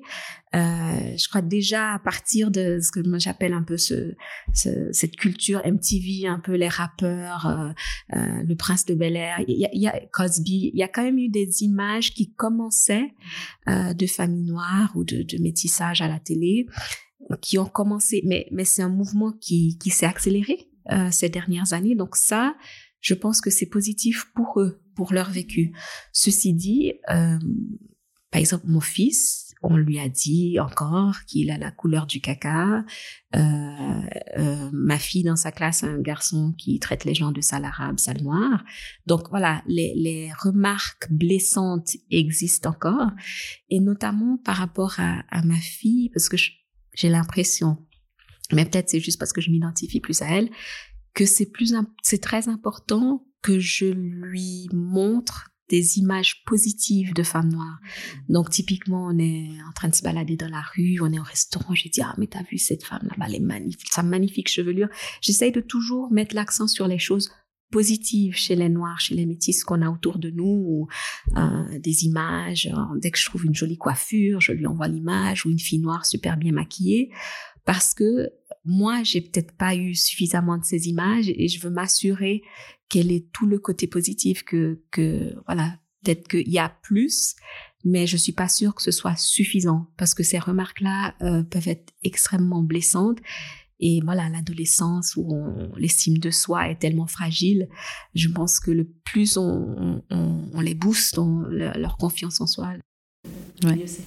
Alors, tu en arrives un peu à, une de mes questions que j'avais, c'était aussi ben, un conseil à donner à des parents d'enfants métis, comme vous avez été ces enfants-là. Ouais, les métis euh, afrodescendants, je dirais euh, que c'est vraiment, vraiment important de, oui, bah alors d'écouter, mais même si on ne peut pas comprendre, je dirais de au moins commencer par écouter et vraiment prendre au sérieux ce que l'enfant euh, communique euh, et ensuite, peut-être même euh, d'aller euh, chercher, enfin faire une recherche sur Internet, les enfants métissés afrodescendants, s'intéresser en fait à la condition noire, faire quelque chose, mais surtout, surtout, et ce que je trouve juste incroyable, c'est de dire ah, maintenant, mais t'exagères, etc. Et de, délégitimiser une émotion. Ça, c'est tuer quelqu'un, en fait personnellement. Donc, euh, vraiment d'écouter. Euh, et si on comprend pas, alors on, peut dire, on peut exprimer au fait qu'on est, qu'on est désolé, qu'on comprend. Euh, si je ne sais pas, eh ben, on, doit exprimer cette hum, humilité, au fait, de dire, je, écoute, là, je ne sais pas trop quoi te dire. je vais me renseigner et puis on va en reparler. Mais vraiment garder en tête que c'est quelque chose à, absolument à mettre sur la table et de prendre au sérieux. C'est pas des pacotilles. Euh, je dirais plus ou moins la même chose, mais euh, bon, déjà, pour, moi, de laisser les enfants avancer à leur rythme. Donc, proposer des choses, euh, leur faire comprendre qu'on est, on est là pour discuter de choses, mais pas imposer. Donc, si, tant que la question ne s'est pas poser, ne, pas vouloir absolument leur mettre en tête euh, telle idée ou telle idée ou, imposer tel euh, sentiment d'appartenance à tel groupe ou l'autre. Donc ça, l'enfant doit évoluer par lui-même. Mais surtout, si on ne sait pas soi ou on n'a pas les outils soi, d'aller les chercher. Donc typiquement, euh, bah, si on a un enfant euh, métis, afrodescendant et qu'on est, par exemple, on les élève seuls, qu'on soit blanc ou noir, de s'entourer de personnes qui pourra euh, donner une ouverture à, l'autre culture, l'autre origine. Et euh, voilà, vraiment chercher à les accompagner euh, dans cette découverte. Puis maintenant, un peu les choses qui passent, j'ai envie de vous demander si vous deviez me parler de la remarque ou de l'acte raciste qui vous a le plus blessé ou marqué, et puis des réflexions que vous ne souhaitez plus entendre jamais de votre vie. tu me regardes. Moi, je regardais Martine. Euh, alors, euh, euh, bon, il n'y a pas très longtemps, à Berne, j'allais au Gurten Festival et donc il y a quelqu'un qui, en entrant avec deux amis, donc c'était une, amie kurde et un ami suisse, il a comme ça jeté dans l'air sale nègre, genre nigger. Euh, suis Et puis, euh, waouh, alors ça c'était, ça c'était vraiment, euh, ça m'a vraiment donné une claque. Mais je me souviens que mon ami, lui, voulait aller tout au fond du tram et je lui ai dit non, non, non, non, non, on va rester là. On va rester là. J'ai confronté la personne. Et j'ai vu que les personnes qui étaient autour, donc elles trouvaient ça juste incroyable. Je les entendais parler, je voyais des regards de compassion sur les visages des personnes qui étaient outrées. Enfin, c'était je suis allée vers la personne, je lui ai dit écoutez, euh, j'aimerais juste, euh, bon, en allemand, hein, euh, est-ce que vous pourriez, s'il vous plaît, répéter ce que vous venez de dire? Et puis la personne, donc, elle s'est fermée tout de suite. puis je dit mais franchement, c'est pas des choses qu'on dit, mais je suis là, on peut en discuter. et la personne, elle a rien dit. Ok, on a continué jusqu'au Courton et tout s'est bien passé. Mon ami, il était vraiment sous le choc. Je lui dit ben voilà, moi aussi je suis sous le choc, mais j'ai décidé de de confronter cette personne qui s'est fermée d'elle-même. Ok, bon, voilà, continue ton chemin, moi je continue, le mien. Donc c'est sûr. Euh, euh, après, la deuxième question, c'était les questions que je nous. Ah, les réflexions sur les métis, par exemple, ah ouais, non, mais que vous entendez souvent et que maintenant vous, avez envie de dire stop. Bah, tout ce qui est, euh, enfin, vraiment des. Que, dire? Bah, Clairement, sale nègre, ça, c'est quoi ça Je ne veux plus jamais entendre parler de de ça, ou bamboula, ou il y a bombanania, enfin, mon Dieu, les têtes de nègre, mais il y a tellement de choses, de termes que je, je ne veux plus. Ah oui, non, voilà, je vais m'arrêter là. Moi, juste pour revenir à tout le mouvement Black Lives Matter et surtout à tous les événements qui ont amené à ça, juste j'ai réalisé à quel point j'ai été choquée qu'on en est encore là. Mm. Et je reste encore aujourd'hui choquée qu'on doit encore prouver qu'on est des êtres humains, qu'on est que notre vie a autant de valeur que les autres. Et ça, ça m'a un peu déstabilisée parce que euh, ça, que ce soit Meghan Markle, que ce soit Michelle Obama, la violence euh, bah, envers et, justement là alors euh, toutes les teintes hein du plus clair au, plus foncé je trouve ça hallucinant qu'on en soit encore là aujourd'hui et donc en lien avec ça ce que je ne supporte pas c'est que quelqu'un questionne mon ressenti quand j'ai dit j'ai l'impression que ça c'est du racisme. Ah non, mais tu imagines toujours que non, c'est moi qui le vis. Donc permet que ce soit moi qui détermine si j'estime que cette remarque-là euh, est teintée de racisme. Et ça je supporte pas. C'est pas à quelqu'un d'autre de me dire voilà ça l'est ou ne l'est pas. C'est à moi de savoir ce que j'ai ressenti. La chose la plus choquante que, que moi j'ai subie, c'était la première année où j'étais en Suisse, c'est qu'on m'a craché dessus. Ah ouais. Et ça, ça m'a véritablement choquée. Mais en te disant quelque chose? Euh, Là, j'avais encore une fois clairement senti que c'était ça. C'était ça. C'était l'altérité. C'est que voilà, qu'on pouvait me cracher dessus. Et ce qui était intéressant pour moi, c'est que des années après, mon fils en crèche, il y a un petit copain, on le connaît bien, euh, ils jouaient ensemble régulièrement, et le petit copain lui a craché dessus. Et la réaction euh, des responsables de l'UAPE était hyper forte. Ce pourquoi je les remercie, mais là, moi, je ne percevais pas le côté raciste. Mais je pense qu'ils ont été tellement à vouloir s'assurer que, c'était pas, que, soit que c'était pas ça ou que moi, je ne mm. pense pas qu'ils diminuaient euh, la gravité de l'acte. Et ils ont été très fermes et ils ont puni l'autre enfant et ils lui ont demandé de s'excuser, de faire un dessin. Enfin, ils étaient vraiment tout petits.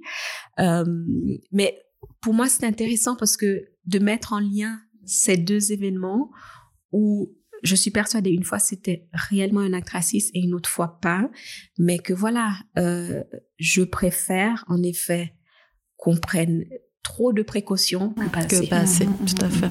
Alors moi, je voudrais juste revenir sur quelque chose que j'ai oublié de vous demander. C'était de savoir, euh, bah voilà, enfant métissé, en plus là c'est euh, afro-descendant et blanc. Est-ce que vous vous êtes, au niveau de la quête identitaire, il y a eu ce moment où vous êtes questionné sur euh, ben voilà, la relation oppresseur-oppressé? Est-ce que c'est à coup, à un moment donné, c'est venu en fait? Moi, par rapport à Haïti, est-ce qu'on a discuté le fait qu'il y a certains privilèges d'être métisse en Haïti? Et euh, je me rappelle, ça m'avait frappé après plusieurs années passées en Suisse où on a une société tellement égalitaire où en fait on ne sait pas qui est riche, qui ne l'est pas, etc.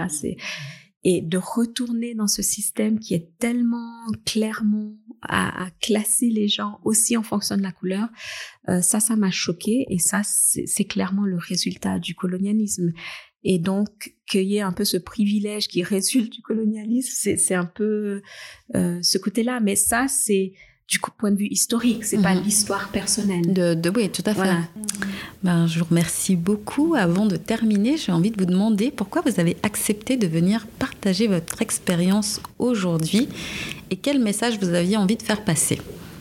Parce que euh, ce, qui, ce qui pour moi est intéressant, donc, c'est de parler de la diversité, euh, donc du fait que euh, voilà, bah, il y a le bâtissage euh, afrodescendant et c'est un, un domaine c'est moi quoi. Enfin je veux dire c'est mon histoire et je me sens enfin oui donc je me sens je me sens touchée par cette thématique. Donc forcément j'étais très contente d'avoir été contactée et de pouvoir y participer et le message euh, que j'ai envie de passer, c'est euh, vraiment ce par quoi je, suis passée et que j'ai mentionné auparavant, de rester un maximum intègre, d'éviter euh, que la perception des autres nous influence trop. Mais pour les personnes qui peut-être sont un peu plus sensibles, d'éviter de se faire influencer euh, par euh, des regards euh, qui n'ont rien à voir avec, avec soi. Voilà, on n'est on n'est pas pute, on n'est pas les filles des îles, ou alors on, ne fait pas partie d'une conscience, je ne sais pas, collective qui serait issue d'un discours issu peut-être de la période coloniale ou quoi quoi. Non, c'est on est là où on est, et puis euh, c'est important de se, de se, protéger, entre autres aussi, voilà, euh, en allant vers, euh, vers des personnes qui vraiment peuvent nous comprendre, si on ne peut pas être compris ou comprise parmi des personnes qui ont de la peine à, à, comprendre ce par quoi une personne noire ou métissée afrodescendante peut ressentir. Pour justement éviter de se retrouver dans des situations où on délégitimise ce qu'on a ressenti dans une situation bien donnée. Donc c'est important de se retrouver, je pense, avec ses semblables. Et on ne parle pas de communautarisme, c'est juste que ça fait du bien euh, de se retrouver peut-être euh, juste entre femmes euh, noires, afrodescendantes, et puis ou peut-être juste femmes. bref, mais, mais voilà, donc d'avoir cette possibilité de se ressourcer à ce niveau-là, se poser des questions, puis aborder des sujets pour se libérer. Parce que moi, ça m'a libérée et euh, aussi euh, voilà de se dire que on a le droit d'exister, on a le droit d'exister euh, et d'être intègre avec avec soi-même. Merci. Et pour toi, Martine Parce que tu m'as convaincue, tout simplement. non, non, mais ce qui m'a convaincue, c'est l'argument de, de, la diversité et que chaque histoire était différente. Et je pense que c'est dans cette diversité que de plus en plus de gens peuvent se sentir à l'aise et de dire que oui, on a un vécu qui peut être similaire sur certains points, mais que justement on peut être, euh, on peut choisir la manière dont on s'identifie et euh, comment on veut vivre euh, son identité. Et simplement d'avoir ben voilà une, expérience supplémentaire une vision supplémentaire peut, ben, peut montrer justement toute la palette toute la, la gamme des expériences euh, vécues possibles. Tout à fait. Merci beaucoup. Alors, tout à l'heure, vous vous êtes chacune décrite en trois mots. Martine, si tu devais décrire Abeti en trois mots suite à cet échange, quel serait-il? Attendez, attendez. Chères auditrices, chers auditeurs, et vous, si vous deviez décrire Abeti et Martine chacune en trois mots, quel serait-il? Je vous laisse mettre sur pause et aller commenter sur le dernier post Facebook ou Instagram ou encore en commentant dans la partie commentaires sur Apple Podcast et revenir écouter pour voir si vous avez perçu la même chose que mes invités. C'est bon? C'est fait? Alors je vous laisse découvrir leurs réponses bah, de premier abord, déjà, euh, avant même de l'entendre parler, donc je la trouve très belle. C'est la première chose qui m'a frappée quand je suis arrivée. Mm. euh, et après, après l'avoir écoutée, je la trouve très forte. Et puis, euh, oui, avec euh, une, une, richesse incroyable. Et moi, c'est vrai que moi, j'aime voir ces mélanges tellement euh, différents et que j'arrive encore à trouver exotique. Donc, qu'est-ce que l'exotisme pour, pour, moi, des fois, mm-hmm. l'exotisme, mm-hmm. c'est les Suédois. Mais voilà, j'aime j'aime découvrir tous ces, tous ces mélanges possibles et comme en effet, ça donne des parcours uniques. Ah, merci. Et toi, Betty, si tu dois décrire Martine en trois mots Ouais, alors euh, je trouve raffinée. Euh, raffinée, euh, parce que j'aime bien, enfin, je trouve que tu, tu as les, pensées très très très claires. Tu, tu vas vraiment, tu as une, une, manière de parler qui est très douce, voilà, ça aussi c'est la deuxième chose, très douce, donc raffinée, douce, euh, et très intelligente. Merci. Oh yeah.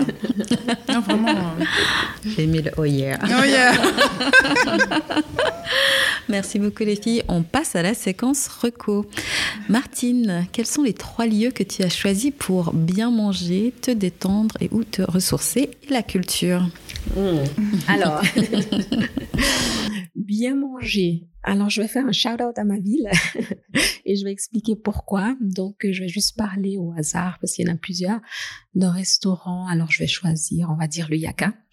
Et j'ai choisi ça parce que bon, c'est un restaurant à Gland, euh, pour ceux qui connaissent, euh, qui est connu plutôt comme une ville dortoir. Et moi, je suis juste euh, vraiment fascinée par les gens qui croient en, leur ville, en, leur lieu, et qui investissent et qui, qui essayent de proposer quelque chose de, de chouette, de beau, de raffiné justement. Euh, ça me touche énormément. Euh, voilà, c'est facile, voilà, d'avoir peut-être plus d'offres, de choses dans, dans les grandes villes, etc. mais euh, ceux qui font l'effort de construire quelque chose local, mmh. je trouve Qu'est-ce qu'on mange au Yaka? Ah, c'est plutôt une cuisine méditerranéenne. Ok, voilà. Trop bien. mais en, implanté en pleine zone industrielle, donc là aussi, comme on peut essayer de faire quelque chose de, ouais, de raffiné, de spécial, dans un lieu un peu improbable comme ça. Donc, euh, j'espère que vous découvrirez à l'occasion. Oui, bah, on espère aussi. Hein. Ouais, on espère aussi. les restaurants. oui, un jour. Ensuite, euh, lieu culturel. Alors ça, c'est une découverte récente. Donc, euh, juste euh, il y, a, y, a, deux jours, on était au, au musée cantonal des beaux-arts de Lausanne. Et bon, j'ai choisi celui-là parce que c'est le dernier où j'étais, mais je dois dire que vraiment, euh, les musées ont une place spéciale dans mon cœur parce que je trouve qu'il y a une telle paix pour moi déjà c'est des lieux où voilà il y a, une certaine beauté l'esthétisme etc et euh, juste me, me, promener dans des œuvres c'est intéressant parce que j'ai cette conversation souvent avec mes enfants mais je comprends pas ce que l'auteur ce que l'artiste a voulu dire puis j'essaye toujours d'expliquer que voilà il y a juste le ressenti qu'on peut avoir mais que voilà c'est aussi chouette d'essayer de comprendre quel est le message qu'a essayé de transmettre euh, l'artiste. Et là, je trouve intéressant justement de voir tous ces, ces musées euh, qui font un réel effort, voilà, au niveau de la muséographie, de, des petites explications ou même des, ateliers euh, pour les enfants, etc. Donc euh, voilà, un musée parmi d'autres, mais celui-là, il est bien. Et puis pour se ressourcer, alors je vais pas dire un lieu, euh, voilà, juste moi, j'ai encore réalisé, on était au bord du Doubs hier et moi, euh, être au bord de l'eau, il y, y, y, aura toujours un effet apaisant. Donc ça peut être un lac, une rivière, à l'océan. Euh, voilà, être au bord de l'eau, ça, ça, ça m'apaise, ça me toujours. Super, merci beaucoup. Euh, alors, euh, euh, un endroit où bien manger. Alors, Bien sûr, en Suisse, il y a plein d'endroits où on peut bien manger, mais le, premier, euh, le premier euh, endroit qui m'est venu à l'esprit, c'est le Hanul Loi Manouk, qui est un restaurant en vieille ville de Bucarest que je recommande à tout le monde si euh, un jour l'envie se trouve d'aller en Roumanie et de passer par Bucarest, qui est juste une ville incroyable. Voilà, donc on y mange des, mets euh, traditionnels. Euh, il y a même, si on a de la chance, euh, des spectacles de danse folklorique. c'est juste, voilà, super. Et on y mange très très bien. pour la culture, alors ouais, je dirais les, les musées de manière générale. mais le dernier que j'ai eu visité et qui m'a qui m'a vraiment frappé quoi. Euh, c'était trop d'émotions euh, beaucoup de réflexions c'était juste incroyable et que je recommande à tout le monde. Le Washington euh, à Washington DC pardon. C'est the National Museum of African American History and Culture. Incroyable vraiment waouh. C'est il faut vraiment si on passe aux États-Unis et qu'on a de la chance d'aller à Washington DC c'est vraiment un musée que je recommande mm -hmm. mais mais mais absolument euh, et je me réjouis d'aller dans d'autres musées, parce que là, ils ont ouvert. Hein, oui, voilà, donc c'est l'occasion. Ouais. Euh, ouais, les musées, n'est-ce pas? Euh, Et en fait, pour me détendre, mais j'ai séparé me détendre et me ressourcer. En fait, me détendre donc, en cuisinant, en chantant et dansant, parce que j'aime beaucoup cuisiner. Euh, j'adore ça, me laisser emporter euh, par. Euh, J'écoute toujours la musique en shuffle. Donc, je, du coup, je passe peut-être de la musique classique, un peu de rock, reggae, -hmm. musique congolaise, roumaine, il y a tout. Hein. -hmm. Donc, ça, j'aime bien. Et puis, pour me ressourcer, je dirais dans la nature. D'ailleurs, donc hier, j'ai fait une marche à Valorbe, c'était magnifique. j'ai adoré. Donc, ouais, la nature, les cet espace euh, euh, vert, brun, euh, de toutes les couleurs, blanc, c'est il y, a tout, j'adore. C'est important. Parfait. merci beaucoup. Alors je vais reprendre les mots d'une célèbre journaliste en vous disant merci pour ce moment et votre précieux témoignage. J'espère ben, qu'il va trouver écho auprès de nombreuses personnes métissées afrodescendante ou pas, euh, et euh, qui permettra aussi une réflexion sur le mieux vivre ensemble. Donc, bien entendu, vous êtes les bienvenus autour de la table rose pour euh, un autre sujet. Je serai ravie de vous accueillir à nouveau et je vous remercie et je vous dis à bientôt. Merci à toi. Merci. Merci d'avoir écouté ce nouvel épisode de Autour de la table rose. Pour me soutenir dans ce projet, laissez des commentaires trop sympas et bienveillants sur vos applications de podcast préférées. Pensez à cliquer sur toutes les petites étoiles, en particulier sur Apple Podcast, il y en a 5, et à le partager dans tous vos réseaux. Et surtout, abonnez-vous afin d'être alerté lors des nouveaux épisodes. En retour, vous aurez ma reconnaissance éternelle. Retrouvez autour de la table rose sur Instagram, Facebook et Twitter pour y déposer vos commentaires et même pour y proposer des sujets. Je me réjouis de vous lire et je vous dis à tantôt.